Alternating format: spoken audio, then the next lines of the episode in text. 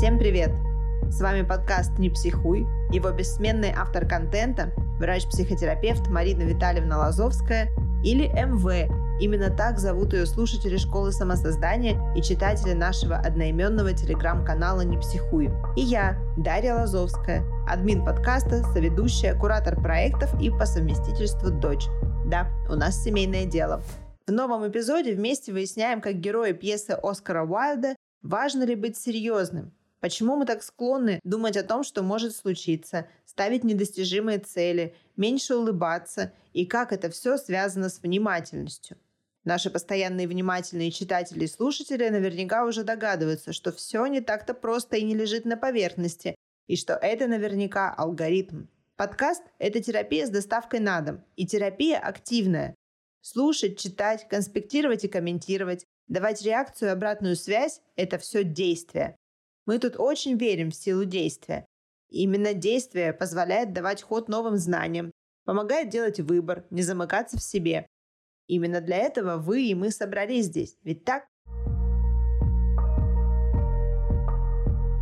Дистресс – это «так мы здесь». Для тех, кто еще не знаком с нашей риторикой, называем стресс. Но если вы с нами уже давно, вы знаете, что стресс – это то, что нам нужно для жизни. Он придает нам силы, толчки, некую энергию, динамику для того, чтобы двигаться. А дистресс – это то, что мы привыкли стрессом называть. Это вот это состояние постоянной тревоги, волнения за будущее, трансов о прошлом. Вот это все создает как раз картину дистресса. Я права, Марина Витальевна, все так? Я тебя слушаю, думаю, ну ладно, все, я тогда пошла, уже Дарья справляется, может сама проводить наши трансляции. Да, все верно. Я подумала, что нужно сделать. Все верно, замечательно. Такой небольшой экскурс. С большим удовольствием послушала. Просто хочу уточнить, потому что действительно вот это вот искажение коллективное, когда все называют стрессом дистресс, ругают его чем ни попадя. Вот если вы когда-нибудь резко вставали на ноги и ловили вертолеты, голова закружилась, это значит, что вот стресс, который наш прекрасный мозг за наносекунды уже начинает менять тонус сосудов, кровяное давление, коктейли гормонов, чтобы мы встали и не упали.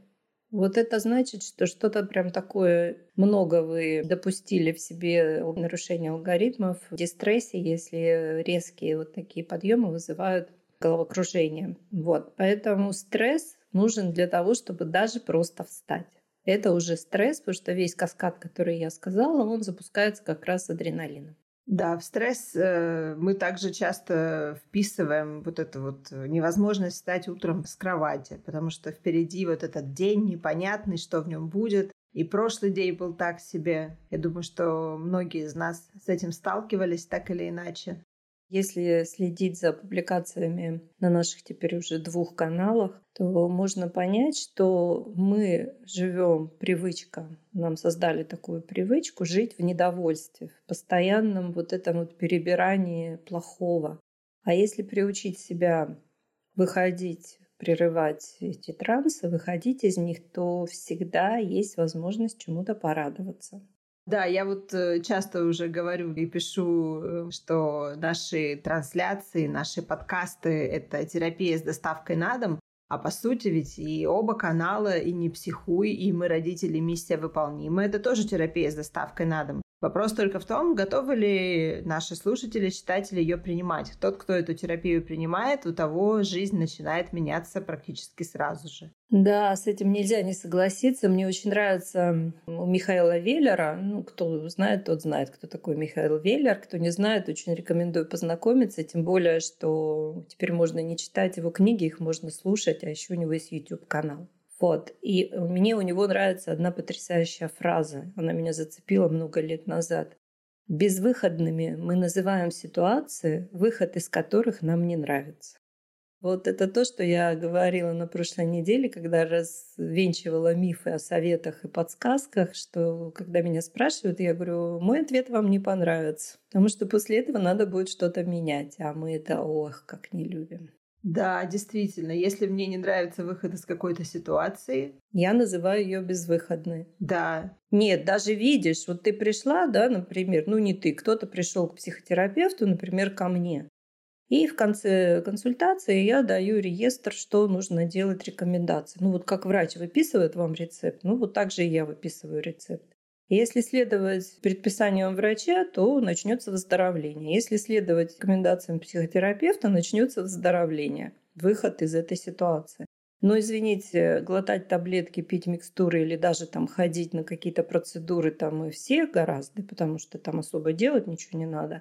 А когда нужно брать дело в свои руки и менять что-то каждый день, обращая внимание на те особенности, которые привычки, которые привели к проблеме, на это способен только один процент людей. Надеюсь, весь этот процент собрался у нас на каналах на обоих.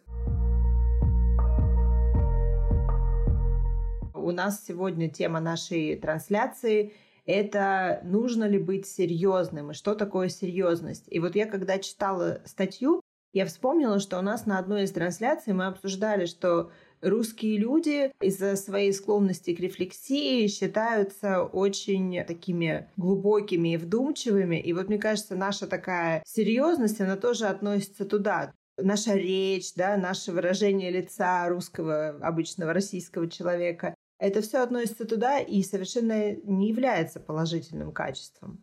Сегодня, видимо, день Михаила Веллера. Отвечу его словами. Если вы генетически впитали Достоевского, Толстого, Тургенева, Чехова и прочих русских классиков, которые поголовно все страдали от э, депрессии, от тревожных расстройств, от зависимости, то как по-другому вы можете смотреть на жизнь? То есть это генетически предопределено. Итак, мы исследуем разницу между самоанализом да, вот у нас прям хэштег есть самоанализ. Еще можно это называть саморефлексия, то есть умение осознавать свои мысли и эмоции. И самокопание. Самокопание – это как раз вот то, что свойственно людям со славянской ментальностью. И представим, да, что человек пошел к врачу, что-то у него живот побаливает, и болит-болит, никакие подорожники не помогают, водка с перцем не помогает, пришел к врачу, наконец, сдаваться. И врач говорит, эй, батенька, давайте-ка назначим вам анализы, что-то у вас тут совсем все вышло из строя, и назначает анализ кала в том числе. И человек говорит, доктор какой-то подозрительный, много он мне всяких анализов назначил, ничего толком не сказал, опять идти к нему надо будет. А что там, вот сам я вот сейчас вот баночку мне дал с этой ложечкой, вот сейчас я сам посмотрю, что у меня там не то и берет то, что нужно отнести в лабораторию, размазывает по фаянсу своей раковины и рассматривает, что там такое произошло у меня в кишечнике неправильное. Вот этим отличается самоанализ от самокопания. Когда мы не обладаем знаниями, не понимаем причинно-следственные связи нарушений в нашей эмоциональной сфере, мы не можем найти правильный ответ, а что пошло не так. Мы не можем найти ошибку и исправить ее лаборатория для того и существует, чтобы вот этот вот кусочек разложить на все, что там в нем есть, и понять, что пошло не так в микробиоте и чем можно помочь. Поэтому ничего, все на месте. Никто не отписался, пока я рассказывала. Марина Витальевна, я сижу с открытым скворечником. Я забыла про этот пример. Серьезно? Я сейчас себе это так четко прям представила. Да? Ну, ну просто вот. картинка бомба. Друзья, да, я надеюсь, вы тоже, все, кто с ФБ, они слышали этот пример, я его постоянно привожу. И теперь возвращаемся к нашей привычке заниматься вот этим самокопанием. Самокопание – это трансы, нам кажется, что мы о чем-то думаем, но на самом деле мы просто вот как заезженная пластинка ходим по кругу и все время в прошлом это не так, то не так. Мы же все задним умом-то крепки. Надо было так сказать, а надо было так ответить. А вот если бы он так, ну в общем, всем знакомая песня. Или в будущее, а вдруг то, а вдруг это, ну в общем, то, что в статье написано сегодня. Это не самоанализ, это самокопание оно истощает, оно лишает нас энергии. На обработку уже ученые доказали, что почему во время вот этих вот депрессивно-деструктивных трансов мы истощаем силы. Не потому, что мозг э, на обработку негативных мыслей посылает больше энергии. Нет, мозг – это машина, он просто вот есть э, кортизол, он его обрабатывает. Он посылает телу сигнал, тело напрягается, вот мы потратили энергию. Кровообращение э, начинает быть неэффективным, перегружаются крупные артерии вены, затухает практически капиллярное кровообращение, организм пытается с этим что-то делать. Если капиллярное кровообращение неэффективно, моментально напрягается иммунитет. Он считает, что что-то произошло и надо быть в мобилизационном состоянии. На это тоже уходит энергия. Вот поэтому мы в трансах, ну вот как мы говорим, да, отапливаем собой улицу. Мы буквально теряем силы вот в этих самокопаниях. Как перейти к самоанализу? Ну, во-первых, взять планомерно, методично, набрать хэштег «самоанализ», и прямо последовательно читать статьи. А самое простое – это вспомнить, что у нас есть алгоритм прервать, перенаправить, закрепить и как можно чаще его использовать. Прервать «О, привет!» Опять загнались в какую-то чушь по поводу прошлого или будущего. Транс – это всегда либо прошлое, либо будущее. О, прервали, перенаправили. Так, а что сейчас? А сейчас вот небо голубое, солнышко блестит травка зеленеет. Ну, это просто, но это все работает. Если хотите усилить свой вот этот вот осознанный компонент э, получения энергии через сенсоры, органы чувств, приходите к нам на сенсорию. Прокачаем так, что летать будете. И закрепить третий обязательный элемент. Напоминаю, что алгоритмы работают только в полной компоновке. Потому что это формула. Если формула ЕМЦ квадрат, э, не надо оттуда пытаться что-то убрать. Точно так же прервать, перенаправить, закрепить чем?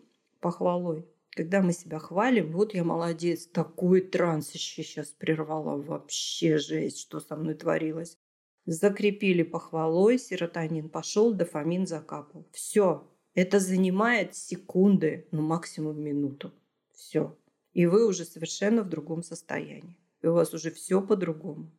Это, может быть, сейчас звучит трудно для восприятия, а когда это делаешь регулярно, оно становится уже не так трудно. Иногда даже на это уходит и времени меньше, и сил меньше. Ну и, во всяком случае, гораздо меньше сил, чем сидеть в трансе. Это точно. Ну вот и сегодня в статье есть тренинг. Как раз вот все разложено, опять же, пошагово, что делать. И помнить, что вот этим своим чрезмерным, серьезным напряжением, которое вот является результатом самокопания вот этого напряженного, мы смещаем процент вероятности того, что код Шредингера окажется мертв в значительной степени. Это тоже уже доказано. Почему? Потому что мы напряжены, мы неадекватно оцениваем себя и реальность, и поэтому нам кажется все более тревожным, все более опасным, чем оно есть на самом деле. Потому что если бы мир состоял, например, только из войны, то уже бы давным-давно человечества не было. Даже когда идет масштабная война, все равно есть место для мира. И вот на это место нужно ориентировать себя в первую очередь, чтобы сохраниться, чтобы адаптироваться, а все, что с ца, это делается самостоятельно. Да, собой для себя. Все начинается с себя. У нас есть замечательный эпизод подкаста, он вышел как раз э, на этой неделе про сохраниться. В понедельник был анонс, пожалуйста, можно пройти и послушать э, предыдущий э, эпизод подкаста. Я еще хотела вернуться к сенсории. Сенсория – это один из наших коротких курсов. О нем отзывы такие, что я получила или получила гораздо больше, чем ожидала, и даже больше, чем было заявлено. И вот каждый вторник на канале «Не психуй» выходит э, ассортимент магазина возможностей. Лендинг сенсории находится именно там. Можно тоже пройти и с ним познакомиться и почитать отзывы о сенсории. Ну, я даже уже не знаю, как еще можно порекомендовать, потому что это такой инструмент, который помогает тоже выходить из транса в первую очередь. То есть это там даже не столько про хобби, сколько про еще набор инструментов, таких чисто физических, по выходу из трансов что-то найти в своей реальности, зацепиться и всплыть на поверхность. Да, и э, хобби, как э, развитие творческого потенциала, креативность есть у нас во всех. Это такие наши врожденные софт-скиллы. Ну, вот на детей посмотрите.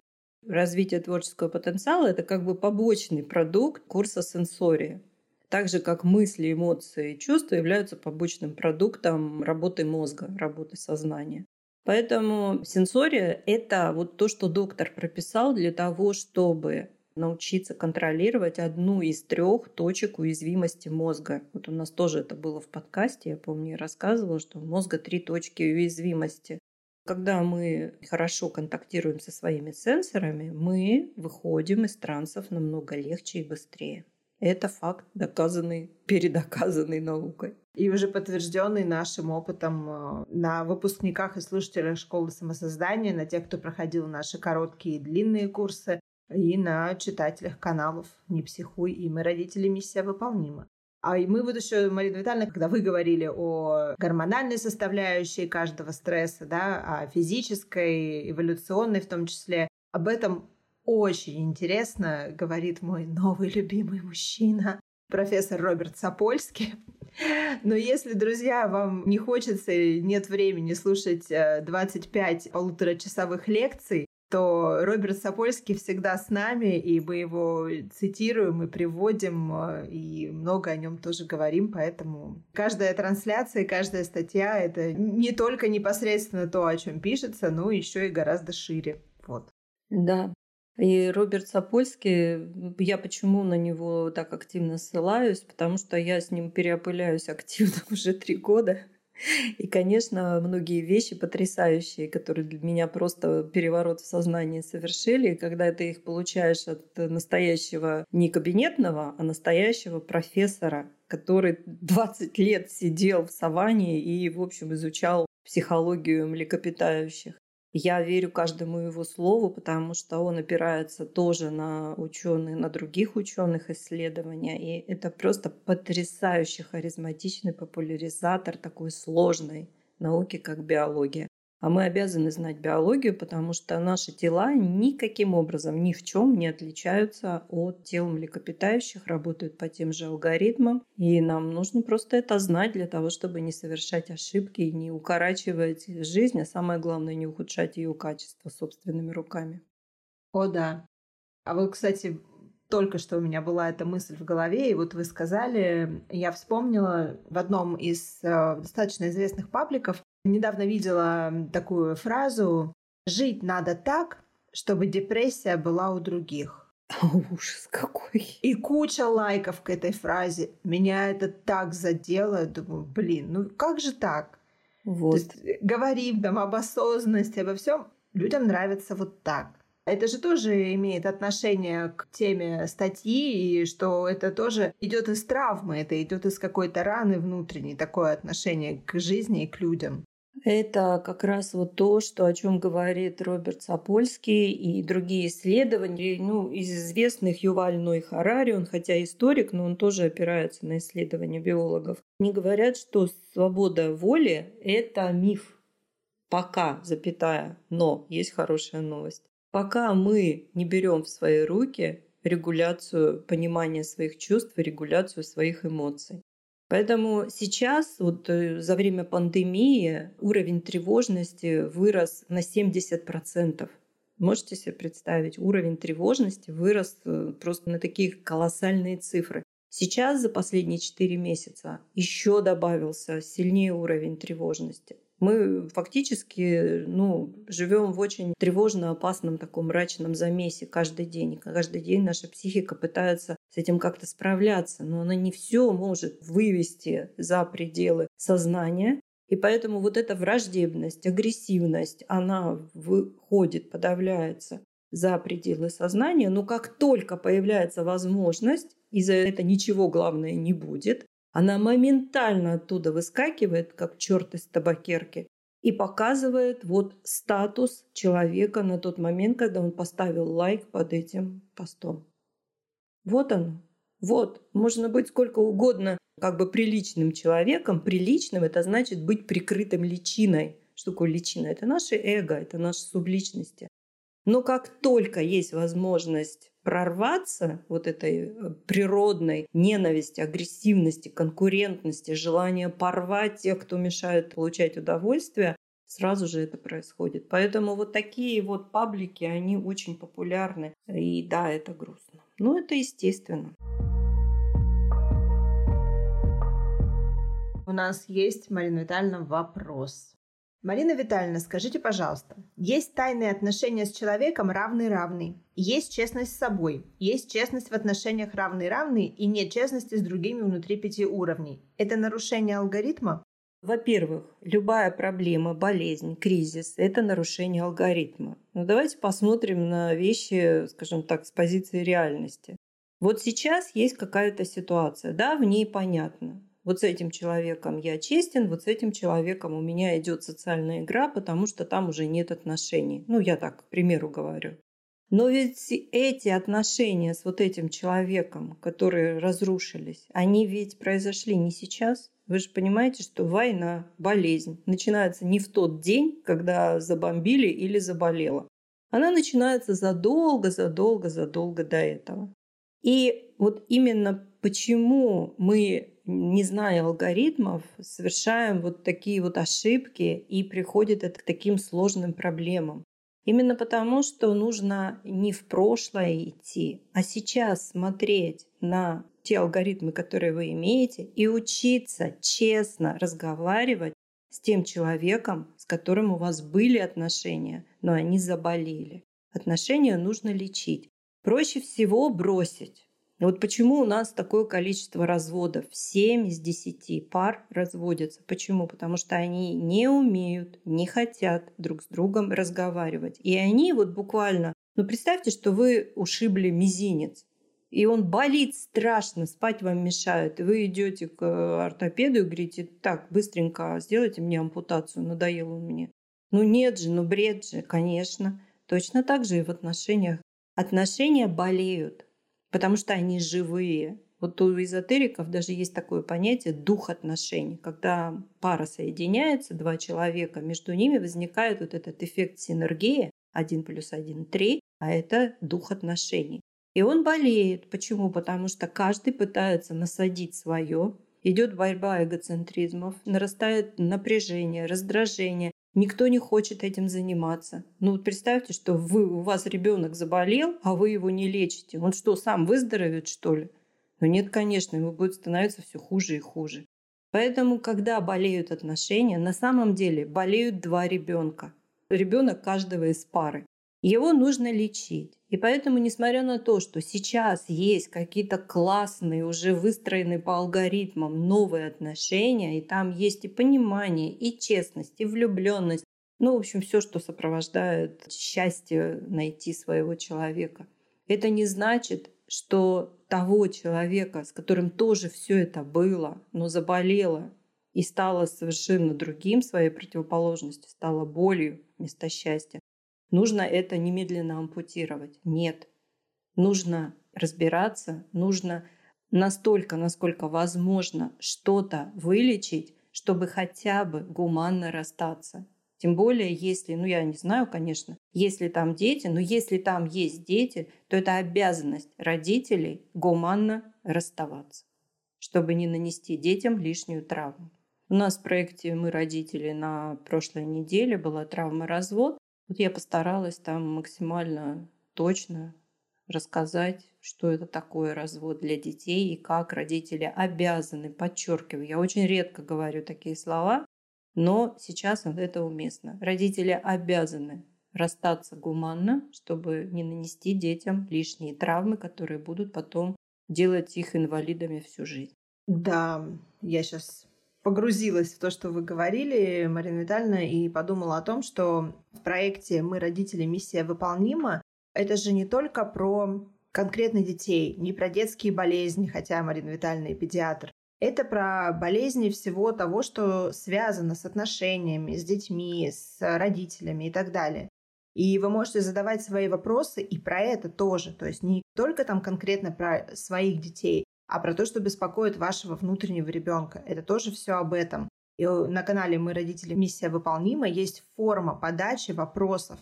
Мы принимаем их постоянно, мы постоянно их мониторим. Поэтому, пожалуйста, пишите туда свои вопросы. И вот уже в пятницу на трансляции на канале «Мы, родители, миссия выполнима». На все эти вопросы Марина Витальевна ответит. Поэтому, пожалуйста, пишите, не стесняйтесь. Если где-то болит, значит, нужно что-то с этим делать. И не откладывать. Обязательно. Да, не надо. Вот это тоже русская такая способность верить в авось само пройдет. Не пройдет. Уже не те времена. Сейчас все настолько быстро меняется, а что это значит для нас? Это значит, что мы не успеваем разобраться с одним стрессом, как уже другой, третий, десятый на подходе. Поэтому само теперь будет только ухудшаться, не пройдет. Ребят, я не алармистка, я никогда никого не запугиваю. Я стараюсь быть честным врачом и говорить э, так, как есть, называть вещи своими именами, чтобы иллюзий было как можно меньше, а адаптации как можно больше. Марина Витальевна, а у меня вот еще такой вопрос. Меняется ли вот это состояние повышенной серьезности, тревожности и, в принципе, склонности к самокопанию с возрастом? Ну вот, например, подростки, да, к этому излишне склонны. Ну, потому что у них э, там идут всякие вот эти вот моменты принятия тела, принятия нового себя. С возрастом как-то идут флуктуации хуже, лучше. А вот как раз подростковый возраст, вот я тоже привожу все время этот пример, чтобы понять, что происходит с психикой и телами подростков в этом периоде. Вот э, собака, да, которая взрослеет, у нее вид непрезентабельный, особенно если это крупная какая-то собака, да, вот представьте, овчарка, например, у нее клочками еще этот пушковый щенячий пух, и уже пробивается вот эта новая, взрослая, красивая, блестящая шерсть. Вот это вот подростки. То есть есть еще остатки вот этой вот детскости, когда в принципе не надо было ни о чем заботиться, все было всегда, когда нужно, а если что-то не было, то тоже можно было как-то это пережить или добиться, чтобы было. И тут врываются вот эти вот гормоны, я так хочу сделать большой семинар, чтобы рассказать родителям, почему дети на самом деле так страдают, такие несчастные вот в этот период полового созревания. Родители просто этого не знают, не понимают и неправильно это интерпретируют, и этим не помогают детям, а наоборот с ними вот входят в конфронтацию, отдаляются. Просто мечтаю сделать такой семинар. Ну вот, возвращаемся к нашим подросткам. Это вот как раз тот момент, когда вот они должны сбросить с себя лишнее вот эту пушковую шерсть. Для чего? Для того, чтобы понять, а кто я-то сам такой. И если родители это понимают, они помогают ему, ну вот буквально ходить там и проблемы воспринимать не как проблему, ой, все пропало, а способ почесать вот это вот зудящее место, которое пух который должен уже отвалиться, чтобы он отвалился. И появилось понимание, как я справляюсь вот с этой проблемой, с этой проблемой, с этой проблемой. Что нужно знать, чтобы справляться с этой проблемой и с этой проблемой. Вот это функция родителей. И поэтому, да, это начинается в подростковом возрасте, это такая смена идентичности. И она, собственно, это не первый эпизод, они совпадают с возрастом социализации. Первая социализация 3 года, потом 7 лет, и вот подростковый возраст третья, и потом четвертая уже, когда ребенок школу заканчивает. То есть нужно в этот период понимать, что с ребенком происходит, и давать ему возможность сбрасывать с себя вот эти излишние зависимости от родителей. Вот почему сейчас очень много людей с незавершенной сепарацией от родителей. Потому что родители не помогли ребенку правильно пройти вот этот путь отделения. И эта пуповина растянутая. Помните, у нас на канале был этот потрясающий украинский мультфильм про необрезанную пуповину. Она тянется, и она уже потом работает для ребенка и, собственно, для матери, для родителей как удавка. Вот знаете, да, такое акушерская патология, когда ребенок внутриутробно очень подвижный, и у него бывает пуповина обматывается вокруг шеи. И врачи говорят, что вот в родах могут быть осложнения, потому что когда ребенок будет проходить через родовой канал, пуповина, она не может же растянуться до бесконечности, она будет сдавливать ему шею. И вот, вот эта вот психологическая пуповина, она действует точно так же и на ребенка, который не может повзрослеть и стать самостоятельным, и на родителей, которые не могут его отпустить надо отпускать. Надо пуповину все-таки дать ей возможность закончиться этой ненужной, передержанной связи, этому слиянию. И в течение жизни мы проходим вот эти кризисы самоидентификации, и это очень правильно, это очень нормально. Почему? Потому что мы меняемся. А как можно получить новое, если не э, разрушить старое? Это невозможно. Ведь цыпленок, когда вылупляется, он разрушает скорлупу яйца, которая его сколько-то месяцев сохраняла, берегла и давала ему возможность вырасти. Поэтому, когда мы рождаемся для чего-то нового, мы все время должны понимать, что мы должны отказаться от чего-то старого. Иначе это не работает. Ну, давайте приведем еще один пример. Вот когда пара становится родителями, они за счастье быть родителями платят чем? Платят свободой и спокойствием. Они уже больше никогда не будут свободны и спокойны, потому что что бы с ребенком ни происходило, первая мысль что-то с ним происходит, и родители заинтересованы в том, чтобы все бросить свое и сделать так, чтобы ребенок продолжал жить и был здоров.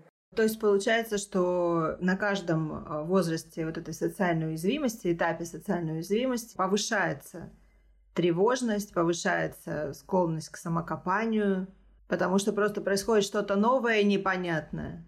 Это естественный процесс, психика становится более лобильной, восприимчивой, более чувствительной. И это выглядит как нервозность, напряженность, капризность. Почему? Потому что психика пытается справиться с новой задачей, а для этого ей нужно отказаться от чего-то старого для того, чтобы инсталлировать в себя что-то новое. Смена привычек – это и есть смена идентичности.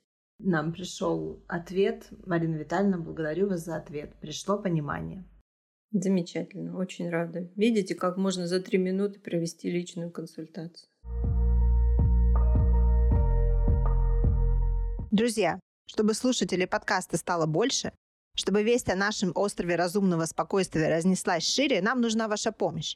Делитесь статьями телеграм-канала «Не психуй», Делитесь нашим подкастом «Не психуй», выпусками, которые вам понравились. И людей, говорящих на нашем с вами языке, станет больше. А для вас это отличная возможность приколотить к палубе то, что вы услышали, почувствовали и осознали здесь. Марина Витальевна, а давайте, вот как мы раньше делали, какую-нибудь хорошую новость в завершении. Итак, мотивирующее послание. Друзья, Несмотря на то, что происходит вокруг, у нас есть возможность управлять тем, что происходит внутри. Это 50% на всех вообще возможностей. По-моему, это очень такой честный, справедливый расклад. И мы можем увеличивать процент, что с нами все хорошо, если мы как раз умеем, понимаем те алгоритмы, которые нужно как минимум не нарушать, а лучше поддерживать, для того, чтобы мы могли сохранять спокойствие и достоинство в это ужасное, не побоюсь этого слова, время. И поверьте, все закончится, и закончится хорошо. Если что-то закончилось плохо, это еще не конец, поэтому все всегда заканчивается хорошо. Берегите себя, будьте здоровы. Дарья, благодарю тебя за модерацию и ведение нашей трансляции. Всем до свидания. Всего доброго, друзья. До свидания. До свидания, Марина Витальевна. До свидания. Подписывайтесь на наш подкаст на всех основных платформах. Apple подкасты, Яндекс Музыка, Castbox и Google подкасты. Делитесь нашими выпусками, ставьте звезды и пишите комментарии. Также подкаст можно поддержать донатом по ссылке в описании выпуска. До новых встреч!